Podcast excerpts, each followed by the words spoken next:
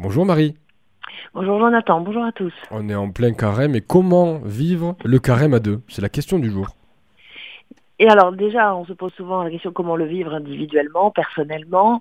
Alors quand on pense carême, on pense résolution, effort, conversion, chemin. Euh, ce qui est déjà intéressant, c'est hum, déjà de faire soi-même. Alors je, suppose que comme on est bien avancé déjà dans le carême, c'est fait, mais de peut-être déjà le partager avec son conjoint ou sa conjointe. C'est un moment d'intimité parce qu'on partage euh, quelque chose qui nous appartient, qui est dans notre relation à Dieu. Ce n'est pas toujours facile, rien que ça, de pouvoir euh, prendre ce temps, de dire, ben voilà, pour le carême, comment souhaites-tu le vivre? Est-ce que tu as peut-être décidé d'un effort? Et puis peut-être envisager d'en avoir un commun alors il y en a euh, on, est, on peut être sur le, si on reprend les trois thématiques hein, du carême, prier ensemble euh, une fois par jour. Ça peut être un saint père, mais au moins se retrouver en présence euh, de, de, Dieu. Ça peut être décider ensemble de faire une action caritative au cœur du carême.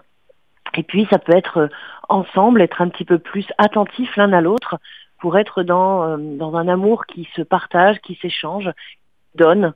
Euh, et voilà, on peut essayer de convenir. Alors, en fait, on est sur un domaine, je disais, d'intimité, parce que parler euh, de la spiritualité, parler de la foi, ce n'est pas tout. Dans certains, y a d'autres non.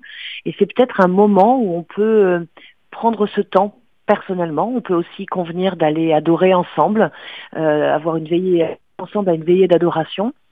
En fait, il n'y a pas forcément besoin de, de beaucoup échanger un minimum pour savoir où on en est, et ensuite peut-être d'une action commune, euh, d'une mise en présence commune euh, Dieu.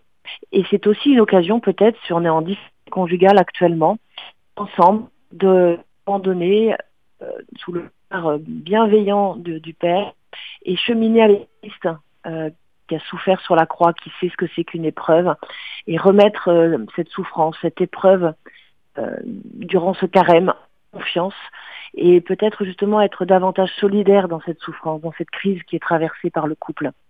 Euh, qu'au bout du carême, il y a la résurrection et c'est une façon aussi pour le couple qui traverse une épreuve de continuer à faire confiance, à croire et à espérer euh, bah, que Dieu est toujours là et que surtout ils sont capables de, de vivre de confiance dans leur couple à travers l'épreuve qu'ils ont et qu'il y aura de la lumière et de la résurrection au bout.